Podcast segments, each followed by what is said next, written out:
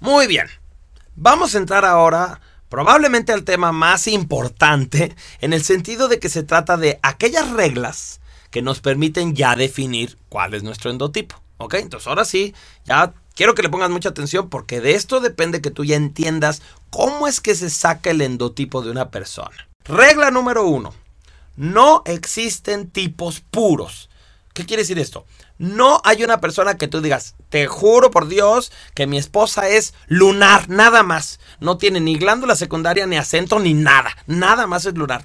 Mira, si te entiendo, sí creo que tú dices, oye, te lo juro, mira, cumple con todo, le salieron todos los puntitos que dijiste de lunar y todas sus características. Está bien, sí te lo creo, sí te entiendo, pero te puedo asegurar que esto tiene que ver con tu percepción, es decir, también, seguramente porque es tu pareja o tu hijo o algo, como que tú ya nada más ves esos puntos, habría otras personas que dirían, no, bueno, yo también le veo algo de venusino, o para mí, o cuando era niña era de otra manera, o así. Entonces, bueno, tú estás contando como nada más con tu percepción.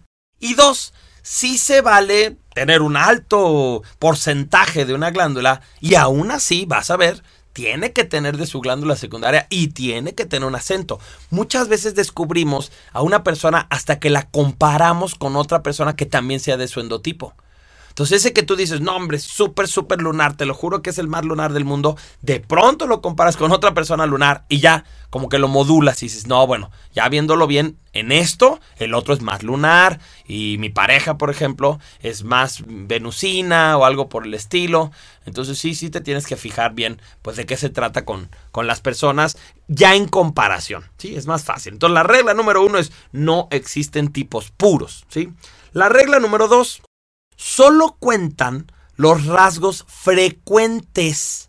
Ah, a ver, ¿qué quiere decir eso? Pues que, por ejemplo, si tú, mmm, cuando estabas escuchando al Marcial, te diste cuenta que yo dije, son muy enojones. Y entonces tú dijiste, ¿sabes qué? Yo me enojé muy fuerte en el verano del 82. No, pues eso no cuenta. O sea, los rasgos que cuentan son aquellos que suceden muy seguidos y no, no, no cuentan. Por ejemplo, un lunar todos los días, aunque sea pequeñito, critican algo. ¿sí? O sea, los lunares todos los días echan su crítica, su queja, aunque sea pequeñita. Aunque se la digan a más a ellos mismos, pero todos los días lo hacen. Un venusino, todos los días se hace menso de algo. O sea, el venusino, pues, no sé, le tocaba lavar los trastes y ya no los lavó. O el venusino tenía que hacer una tarea y ya no la entregó. Entonces el venusino, pero puede ser algo muy pequeñito, pero es constante, es todos los días. Un mercurial, todos los días dice una mentira. Pero esta mentira no tiene que ser gigante, increíble, no tiene que ser así como un fraude internacional. No, pero exagera un poquito, cuenta una anécdota de manera diferente. En vez de decirte que lo que te está platicando es un chiste, te lo cuenta como que le pasó a él. Entonces sí, ahí sí decimos mentiroso. ¿Por qué? Porque hay una constancia, ¿sí? Un Saturnino todos los días aprende un dato nuevo. El Saturnino, como su vida es el aprendizaje, bueno, todos los días una frase, un, eh, una forma, la historia de algo, ¿sí? Y hasta te lo puede decir. El Saturnino en las noches, si tú le preguntas, ¿qué aprendiste el día de hoy? Te lo dice. Ah, fíjate que hoy descubrí que si tú le pides en el banco tal forma, te la entregan y es gratuita y que no sé qué y no sé qué. Y entonces te cuenta algo que aprendió. ¿Sí? El marcial, todos los días hace un corajito. ¿sí? Aunque sea chiquito, aunque sea pequeñito, pero todos los días. Se pelea con otro automóvil, se pelea con alguien de su trabajo, con un cliente, con un jefe. Y entonces es eso lo que cuenta. Para poder decir que eres enojón, no es que todos los días te golpees y le saques sangre a otras personas. No, pero ser enojón es una constante en tu vida y entonces sí, sí tienes ese rasgo de marcial. O el jovial, todos los días tiene un amigo nuevo. Todos los días esta persona socializa, consigue un email, consigue un contacto, eh, viene en un taxi y viene platicando con el taxista y entonces en su sensación el jovial todos los días hace un amigo. ¿sí? Entonces es eso lo que cuenta, los rasgos frecuentes. Y ahí cabe decir algo que es muy importante. Las experiencias traumatizantes ¿sí? pueden inhibir rasgos, pero no te pueden dar rasgos. ¿Qué quiere decir esto? Quiere decir que si tú tuviste en la infancia experiencias muy dolorosas, muy difíciles, sí puede ser que se te hayan como bloqueado aspectos de tu endotipo. Por ejemplo, que tú conocieras un jovial que no sea amiguero, pues eso sería muy raro. Yo tuve uno en terapia y, es muy extraño. O sea, dices, ¿cómo esta persona puede contarte que en su infancia, como, como vivía solo, como vivía en un lugar muy apartado, nunca aprendió la habilidad de hacer amigos, pero era un jovial? Entonces nada más tenía amigos imaginarios. Pero cuando ya fue grande, la inseguridad, la pena, no le permitía acercarse a otras personas. Entonces eso sí, es un trauma. ¿sí? Es una experiencia que no te permitió ser como tú deberías de ser. O por ejemplo, por muchos años yo tuve broncas con el dinero. Yo tenía muchos problemas para cobrar bien, para ganar dinero. Y eso se supone que es raro, porque si yo soy un mercurial, y ya dijimos que los mercuriales son buenos para hacer dinero, son buenos vendedores, buenos negociantes, pues eso está extraño. Entonces un día en terapia con uno de mis mejores amigos, José Mora, que además es mi socio en Numancia, que es la empresa con la que damos capacitación, un día trabajando con él, porque además José tiene la gracia de ser psicoterapeuta gestalt, aparte de ser un gran empresario y ser fiscalista. Entonces un día trabajando con él, como que descubrimos que muy, muy en mi infancia yo me había quedado con las creencias, por ejemplo, de que la gente rica es mala, la gente con dinero hace daño y no sé qué. Y entonces como todo esto estaba grabado en mi inconsciente, era así como un trauma, como un miedo que yo tenía, como una sensación de que yo no quiero ser mala persona, entonces no debo de acercarme al dinero, pues me afectaba en el presente. Cuando yo lo trabajé con él, Haz de cuenta que mágicamente mi relación con el dinero cambió y yo empecé a poder cobrar bien o yo empecé a poder vender mi, trabajo y ahora sé que tengo el derecho de vivir feliz y satisfecho y en abundancia de aquello que me gusta. Entonces ese trauma había inhibido un rasgo que yo tendría que tener de mercurial y no lo tenía. Entonces eso sí es posible, que un trauma te haya bloqueado, como que tú digas, oye, yo sí soy marcial, pero no me siento líder, me da mucha pena. O yo sí soy, mm, no sé, saturnino, pero fíjate que no me gusta hablar en público, no me gusta enseñar. Y entonces ahí sí más bien es un trabajo como de terapia. Con la terapia podemos resolver esas cosas y la persona recupera los recursos que tiene su endotipo.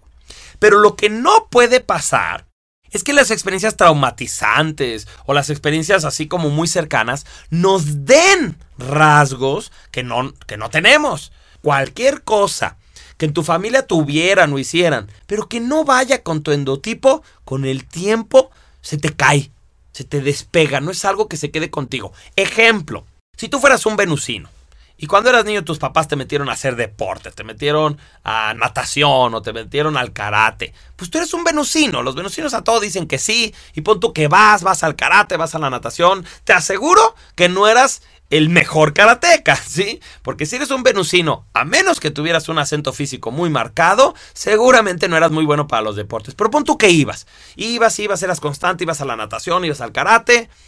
Pero cuando este venusino crece, y deja de vivir con sus papás y se va a vivir por su cuenta, ¿qué crees que es lo primero que deja de hacer? Pues deporte, porque no es lo suyo, no está en su glándula. Sí, insisto, a menos que sea de acento físico, los venusinos no son atléticos y lo primero que dejaría de hacer sería el deporte. Entonces hay que entender que no se te pegan las cosas. Las cosas de tus papás, que hasta la fecha tú tienes, son cosas que cabían en tu endotipo. Es como si tu tierra era fértil para esas cosas y por eso se quedaron como una constante. Pero las cosas de ellos que no iban contigo, que no había, por ejemplo, mi papá es muy atlético, pero yo, cuau, como soy mercurial, saturnino, emocional, es decir, ninguna de mis tres glándulas es una glándula física, es una glándula que tenga ganas de hacer deporte. Pues a pesar de que mi papá me lo fomentaba y me decía con toda la buena intención de que yo hiciera un poco más de deporte, la verdad es que yo hasta la fecha, si hago deporte, lo hago por como por razonamiento, ¿saben? Tienen que entrar como desde mi Saturnino. Y digo, es que es positivo que yo haga deporte. Y entonces lo hago así, pero no es un gusto, no es algo que a mí se me vaya a facilitar en la vida, que yo lo pueda hacer y ya, mira, como ya lo hice 30 días, ya, ya se me hizo el hábito y ya todos los días tengo ganas de hacerlo. No, la verdad es que para mí hacer deporte es un acto consciente, es algo que tengo que hacer voluntariamente. Entonces, bueno, con esos ejemplos te doy la idea de que las experiencias traumatizantes sí te pueden inhibir rasgos, pero no te pueden dar rasgos que no tienes, ¿ok? Tercera regla, tenemos de todas las glándulas algo en menor medida. Es decir, como todos tenemos que páncreas, que mm, tiroides, que el timo, que las suprarrenales, que tenemos la pituitaria, sí hay algunas glándulas, por ejemplo, una persona puede perder un riñón, y entonces ya no tiene una suprarrenal, pero por lo menos tiene el otro, ¿sí? O una persona puede ser, puede ser que le hayan quitado la tiroides, pero aún así esa persona va a tener que tomar esta hormona que produce la tiroides, o sea que todas las personas para estar vivas necesitamos tener todas las hormonas en nuestro cuerpo. Entonces, como todos tenemos todas las glándulas, cuando tú fuiste conociendo los endotipos, te debió de salir uno o dos puntitos, por lo menos, de todas debes de tener rasgos de, lunar, debes de tener rasgos de venusino, ¿sí? ¿Por qué? Pues porque tienes todas las glándulas, debes de participar de todos los endotipos, pero en menor medida.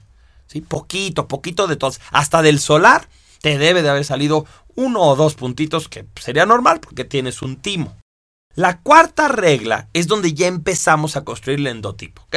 Entonces, regla número cuatro. Tenemos una glándula dominante de la que tenemos un alto porcentaje de rasgos. O sea que de alguno de los endotipos, híjole, tú debes de haber dicho, no inventes, haz de cuenta que me está describiendo, porque sí tengo esto y físicamente sí soy así, y tengo este otro rasgo y mentalmente pienso así, y emocionalmente soy de esta forma, y mi sexualidad también se parece y así. Y entonces debe de haber habido alguna glándula que tú dijiste, esta es como un retrato de mí, ¿sí? No al 100%, pero un alto porcentaje, a lo mejor el 60% de las características te salieron, o a lo mejor más, ¿sí? Pero no estamos hablando de un 10%, estamos hablando de un buen porcentaje, por lo menos la mitad de todas sus características que te hayan salido. Esta glándula se llama por eso dominante, porque es la glándula de la que más tenemos rasgos, sí, y tiene que ser la que marque eh, la mayor parte de nuestra forma de ser. Ahora, Regla número 5. Tenemos una glándula secundaria de la que debemos de tener bastantes rasgos, ¿sí? O sea, así como hubo una dominante, debe de haber otra con la que sentimos que nos identificamos, que sí nos vemos. Pero hay una regla. Debe de ser consecutiva a la glándula dominante. ¿Sí? Acuérdate que los endotipos van como las manecillas del reloj, de lunar a venusino de venusino a mercurial, de mercurial a saturnino, de saturnino a marcial, de marcial a jovial y de jovial a lunar. Entonces, y esto es donde quiero que pongas mucha atención, si yo soy, si yo descubrí que mi glándula dominante era venusino, a fuerza de la segunda glándula que me debe de haber salido muchos puntos es de mercurial. ¿Sí? Yo tengo que cumplir con esa regla. Si yo soy marcial, mi segunda glándula debe ser jovial. Es de la otra que tengo mucho. No existe, por ejemplo, lunar mercurial. O no existe Saturnino jovial o Venusino marcial. No existe. Ninguna de esas combinaciones que no sean consecutivas existen. Entonces es muy importante que esta regla se cumpla. Y no porque yo lo diga sino porque esa es la manera en que la naturaleza funciona. Siempre van en orden los endotipos. Entonces vamos a pensar que a ti te salió, por ejemplo, mucho de lunar. Mucho de lunar. Y entonces como oíste ese disco y te identificaste, tú ya empezaste a decirle a tus amigos que conocen este sistema, les dijiste, ¿sabes qué? Yo soy lunar. Yo soy lunar. Pero luego cuando supiste cómo eran los venusinos, no te salió nada. Y tú dijiste, oye, qué raro. Y luego los mercuriales y no te salió nada. Y luego los saturnios y nada. Y luego los marciales y nada. Y de pronto escuchaste al jovial y te salieron muchos puntos. Y entonces tienes que entender, es que no eras lunar, eres jovial lunar. ¿Sí? Van en orden. Entonces, jovial primero y segundo lunar. Es posible que incluso con esto tú rompas tus dudas. Por ejemplo, a lo mejor tú dices, oye, yo no sé si soy mercurial o si soy marcial. ¿Por qué? Porque soy líder, porque soy muy activo, porque me propongo muchas cosas, porque, pues no sé, soy capaz de todo con tal de lograr mis objetivos. ¿Ok? Vamos a pensar que tú tienes las dudas ahí, ¿seré mercurial o seré marcial? Porque en ciertas cosas se parecen, ¿sí? Los dos son líderes. Bueno, ¿qué podría romper esa disyuntiva? Pues, por ejemplo, preguntarte, ¿qué tanto de Saturnino tienes? Porque si fueras mercurial, a fuerza tu glándula secundaria sería ser saturnino. Y en cambio, si fueras marcial, a fuerza tienes de jovial. Entonces ya no hay tantas dudas como decir, ok, pues lo jovial y lo saturnino no se parecen. O sea que estamos hablando de una circunstancia que debe de ser fácilmente diferenciable. Yo tengo que poder distinguir por mi glándula secundaria, ¿sí? Entonces apréndanse eso. La glándula secundaria tiene bastantes rasgos, pero a fuerza va en orden consecutivo a la dominante, es la que sigue. Bien, regla número 6. Tengo un acento biológico. ¿Ok? Entonces, si yo soy lunar venusino, o si soy saturnino marcial, o si soy jovial lunar, o si soy mercurial saturnino, la que sea, aparte soy de acento racional, de acento emocional o de acento físico. Oye, ¿y cómo puedo observar cuál es mi acento? Bueno, acuérdate que el acento racional es como tener un pequeño saturnino se parece al Saturnino, es muy analítico, muy cuadrado, muy dado a explicar, a estructurar las cosas. Oye, si tienes un acento emocional, es como tener un jovial. Es como tener esa parte jovial, amiguera, sociable, muy voluble, muy susceptible, ¿sí? Y si tienes acento físico, pues vas a toparte con que tienes como un marcial, como si tuvieras una parte marcial que es muy aguerrida, muy líder, muy dada a los resultados y además muy fuerte, muy activa, ¿sabes? Este es el, el acento que te lleva más a los deportes, igual que el marcial. Entonces, nuevamente te doy un ejemplo. Suponte que yo dije, fíjate que tengo mucho de lunar, pero también tengo mucho de saturnino. ¿Qué soy? Entonces yo te digo, bueno, ¿Tienes de venusino? No, sí, pues también me salió. Fíjate que también de venusino tengo mucho. Le digo, perfecto. Entonces lo que eres es un lunar venusino con acento racional. Y eso es lo que explica por qué también te salieron muchos puntos del Saturnino, ¿sí? Oye, pues yo estoy confundido entre que no sé si soy mercurial o si soy marcial. Y yo te digo, bien, ¿De Saturnino te salió mucho? Sí, fíjate que también de Saturnino tengo mucho. Oye, pues entonces eres un mercurial físico. O sea, tienes mercurial, Saturnino, y como tienes acento físico, por eso es que te salieron tantas marcas del marcial. No podría ser al revés. O sea, no podría yo decirte, es que eres un marcial y tienes un acento que parece mercurial, porque no hay ningún acento que parezca mercurial. ¿sí? No hay ningún acento que parezca venusino, ni ningún acento que parezca lunar. Entonces eso no podría ser. Pero al revés sí se puede. Por ejemplo, un venusino que sea de acento físico va a tener tanto rasgos de venusino como rasgos de un marcial. Entonces, qué interesante, así es como se da esa combinación. Entonces, bueno, una persona puede finalmente decir, por ejemplo, oye, yo soy saturnino, pero a pesar de que soy saturnino, fíjate que a mí sí me gusta el contacto físico, fíjate que soy más expresivo de mis emociones, soy más sociable, soy empático, pero sí soy saturnino. Y entonces yo le digo, claro, es que eres un saturnino de acento emocional. Y entonces haz de cuenta que tienes como de jovial como que tuvieras esos rasgos de una persona jovial. Si ustedes se van a sus apuntes al disco 1, donde vienen los tres acentos, observen cómo las características que vienen ahí son como un resumen del saturnino en el acento racional, del jovial en el acento emocional y del marcial en el acento físico. La última regla para saber cuál es tu endotipo es, tenemos un porcentaje entre la glándula dominante y la glándula secundaria que no puede ser mayor la secundaria a la dominante, porque entonces dejaría de llamar dominante, ¿verdad? Bueno, entonces, ¿qué quiere decir esto? Que si yo soy, por ejemplo, eh, Saturnino marcial, tengo un porcentaje de Saturnino y un porcentaje de marcial. A lo mejor tengo 60% de Saturnino y 40% de marcial.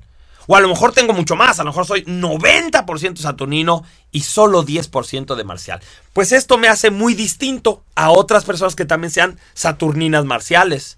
O sea, si yo en una habitación pusiera a solamente personas que sean mercuriales saturninos, si todos son mercuriales saturninos, pues sus porcentajes los van a ser distintos. Oye, no es lo mismo uno que sea 51% mercurial, 49% saturnino, que uno que sea, por ejemplo, 60-40, que otro que sea 70-30, que otro que sea 80-20 o que uno que incluso sea 90-10. El Saturnino, perdón, el Mercurial Saturnino, que fuera 90-10, va a ser súper, ultra, mega Mercurial. En cambio, el Mercurial Saturnino, que era 51%, 49%, pues va a ser muy equilibrado entre lo saturnino y lo mercurial, como que va a tener muchos rasgos de los dos. Entonces, al final, si tú sigues estas reglas al pie de la letra, tú dirías, ¿sabes qué? Yo soy una persona saturnino 70%, marcial 30%, de acento emocional, ¿sí? O tú dirías, soy un lunar venusino pero de lunar tengo 60%, de venusino tengo 40% y mi acento es, por ejemplo, físico. ¿sí? Esa es la manera en que uno expresa un endotipo. Cuando tú ya dominas los endotipos, le puedes decir mucho de ti a cualquier persona con muy poquitas palabras. Les voy a contar una anécdota mía. Fui una vez a pedir trabajo. Y justo cuando llega la persona que me tenía que entrevistar, la reconozco, me doy cuenta que era una persona con quien yo había tomado un curso de endotipos. Entonces yo la veo y de pronto entro a su oficina y la persona me dice, oye Cuautli, perdón, tengo una bronca ahorita, una emergencia, no voy a poder hacerte la entrevista de trabajo en este momento, discúlpame, ¿crees que puedas venir mañana?